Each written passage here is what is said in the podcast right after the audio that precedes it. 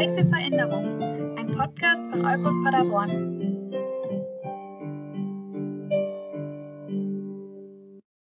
Hallo und herzlich willkommen zu Zeit für Veränderung, dem Podcast von Eukos Paderborn für mehr Nachhaltigkeit. Schön, dass ihr zuhört.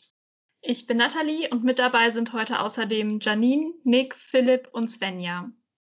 Heute sprechen wir über das Thema Minimalismus. Ist Minimalismus ein asketischer Verzicht oder ein nachhaltiger Lebensstil? Das erste, was Ecosia mir bei meiner Recherche zum Begriff Minimalismus anzeigte, waren eine Reihe Fotos von großen Räumen mit weißen Wänden und vereinzelten, ebenfalls vorwiegend weißen Möbelstücken. Auf den ersten Blick wirkte das alles eher kühl und unpersönlich und nicht so, als würden diese Räume tatsächlich bewohnt werden. Aber ist es das, was Minimalismus bedeutet? Der Begriff Minimalismus oder zu Englisch Minimalism entstand in den 1960er Jahren ursprünglich als Kunstrichtung, Minimal Art, welche eine Gegenbewegung zum eher lauten und auffälligen abstrakten Expressionismus darstellte. Heute beschreibt Minimalismus einen Lebensstil, bei dem man sich von überflüssigen Dingen trennt, um freier zu sein und sich auf das zu konzentrieren, was einem im Leben wirklich wichtig ist. Das steht natürlich in gewisser Weise in Kontrast zu unserer eher konsumorientierten Überflussgesellschaft. Bevor ich etwas kaufe, sollte ich mich vielleicht fragen, ob ich diese Dinge wirklich brauche. Das könnte sogar ein sehr nachhaltiger Denkansatz sein. Die Frau, durch die in den letzten Jahren tausende Menschen weltweit auf das Thema Minimalismus aufmerksam wurden, ist Marie Kondo.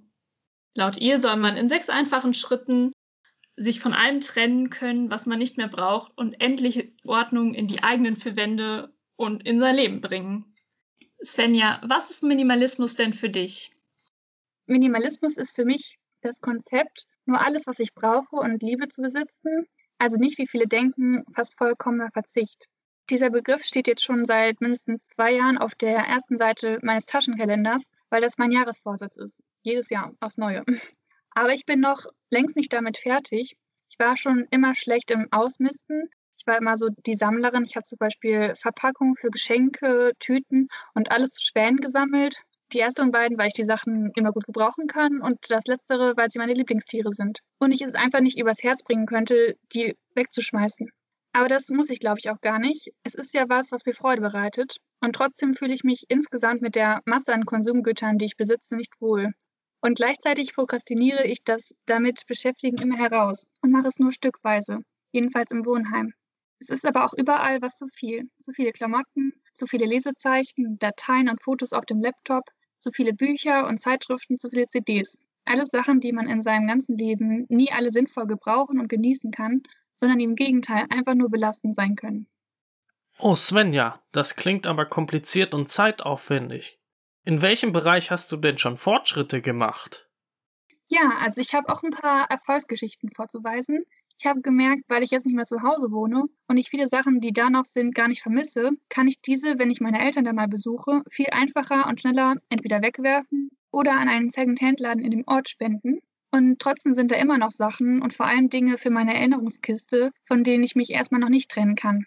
Aber ich bin froh, dass ich wenigstens schon etwas gemacht habe und hoffentlich nicht bis ins hohe Alter so viel unnötigen Ballast mit mir rumschleppen werde.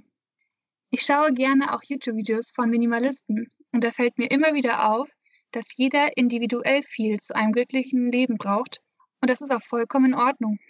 Außerdem ist Minimalismus ein Prozess und nicht unbedingt ein unveränderlicher Zustand. So wie wir uns jeden Tag weiterentwickeln, so ändern sich auch unsere Bedürfnisse. Das war ja schon mal ein sehr interessanter Impuls. Danke, Svenja. Was fällt dir denn zu dem Thema ein, Janine? Was mir zum Thema Minimalismus einfällt, ist der Spruch so viel wie nötig, so wenig wie möglich. Dabei denke ich vor allen Dingen an eine Erfahrung zurück, die ich vor etwa zweieinhalb Jahren machen durfte. Mit einem vollgepackten Rucksack auf dem Rücken habe ich mich im Juli 2018 nämlich auf den Weg nach Spanien gemacht, um dort den Camino del Norte, das ist eine Variante vom spanischen Jakobsweg, zu laufen. Sechs Wochen und 880 Kilometer Wandern lagen vor mir und bevor es losgehen konnte, stand natürlich die spannende Frage im Mittelpunkt, was brauche ich denn überhaupt alles?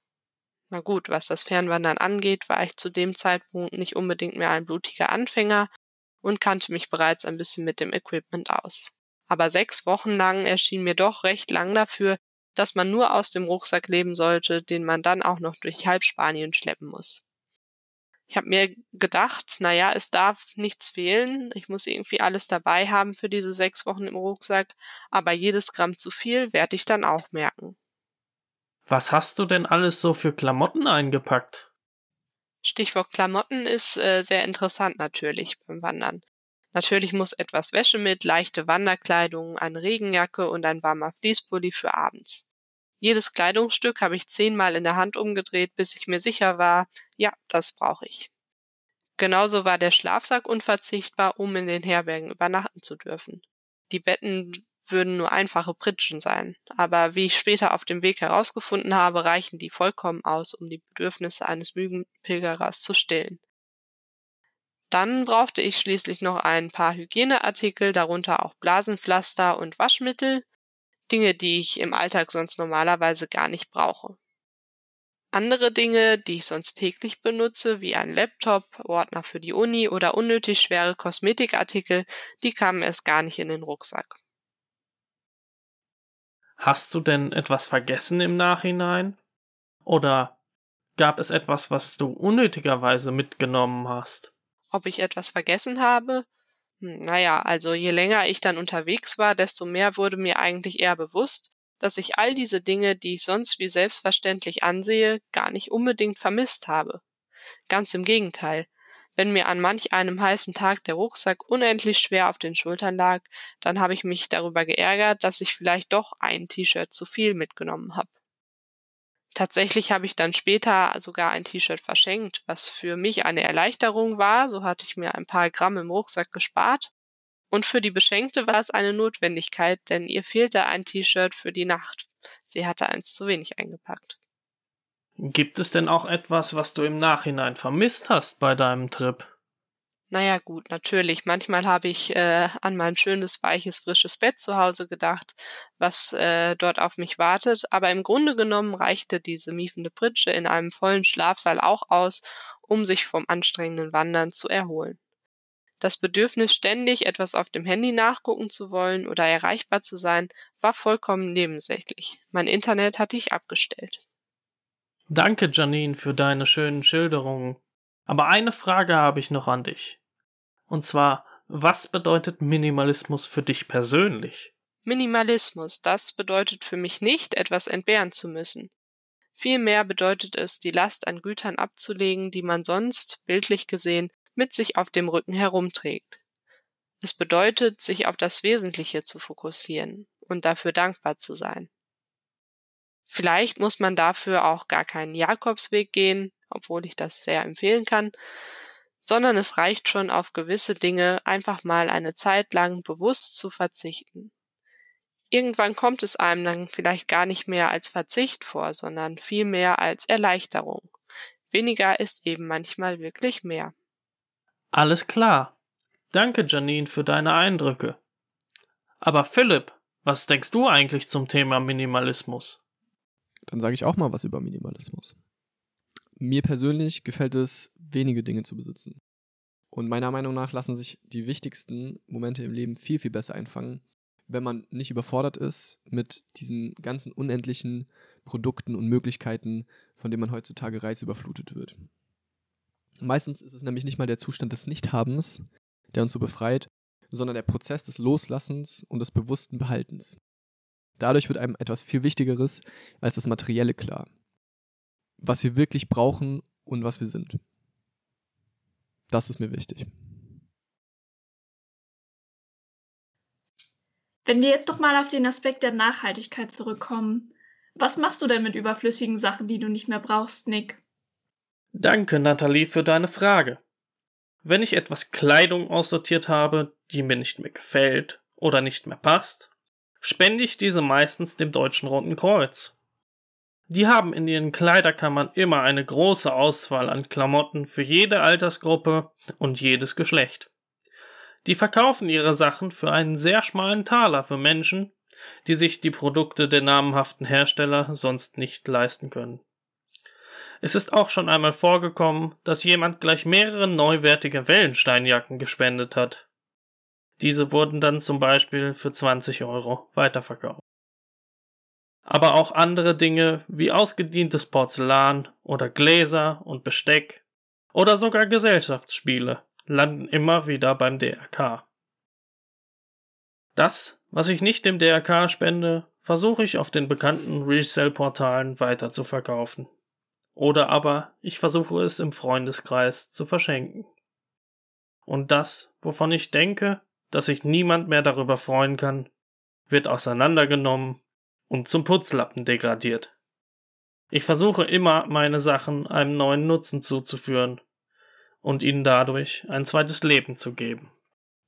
Das waren schon viele interessante Aspekte. Danke euch. Möchtest du das Fazit für heute ziehen, Philipp? Dankeschön, Nathalie. Ich mache gerne das Fazit. Du hattest ja am Anfang den Theorieteil übernommen und aufgezeigt, dass Minimal Art in der Geschichte als Gegenbewegung zum Expressionismus bekannt wurde. Und so ist es ja auf eine gewisse Art und Weise auch heute, da sich der Mainstream ja eher auf Kapitalismus und Konsum ausrichtet. Marie Kondo ist in dem Sinne auch eine Vorreiterin und bringt Minimalismus wieder in den Mainstream, beziehungsweise ähm, auf Netflix, wo es doch ein sehr, sehr großes Publikum erreicht. Dann haben wir von Svenja ihren ganz persönlichen Erfahrungsbericht äh, zum Thema Minimalismus gehört und wie sie selbst damit umgeht. Das fand ich sehr spannend, weil es immer interessant ist, andere Perspektiven aufgezeigt zu bekommen und man dadurch im Endeffekt auch sehr viel über sich selbst lernen kann. Janines Pilgergeschichte fand ich auch sehr spannend und hat mir gezeigt, dass wir doch viel weniger benötigen als gedacht und die Sachen, die wir dann eigentlich gedacht haben zu vermissen, gar nicht brauchen. Unsere Quellen und weiterführende Infos stehen in der Folgenbeschreibung. Ihr könnt euch ab jetzt jeden zweiten Samstag im Monat auf eine neue Folge freuen. Auf Facebook und Instagram kriegt ihr die aktuellen Infos dazu. Ihr findet uns jeweils unter dem Namen Eukos Paderborn. Wir freuen uns über einen Austausch mit euch, also schickt uns gerne Fragen, Feedback, Ideen für Themen und alles, was ihr loswerden wollt. Per Instagram könnt ihr uns auch Sprachnachrichten schicken, die wir in unserer nächsten Folge anonym oder namentlich veröffentlichen. Dann haben wir einen tollen interaktiven Einstieg. Hat euch diese Folge gefallen? Dann freuen wir uns, wenn ihr uns abonniert, eine positive Bewertung dalasst und uns weiterempfehlt. Ähm, danke fürs Zuhören und bis zum nächsten Mal, wenn es wieder heißt Zeit für Veränderung. Von mir auch vielen Dank fürs Zuhören. Ich hoffe, ihr hattet Spaß, unseren Podcast zu hören und bis zum nächsten Mal. Tschüss und bis zum nächsten Mal. Ciao mit V oder auch Tschüss mit Ös. Tschüss.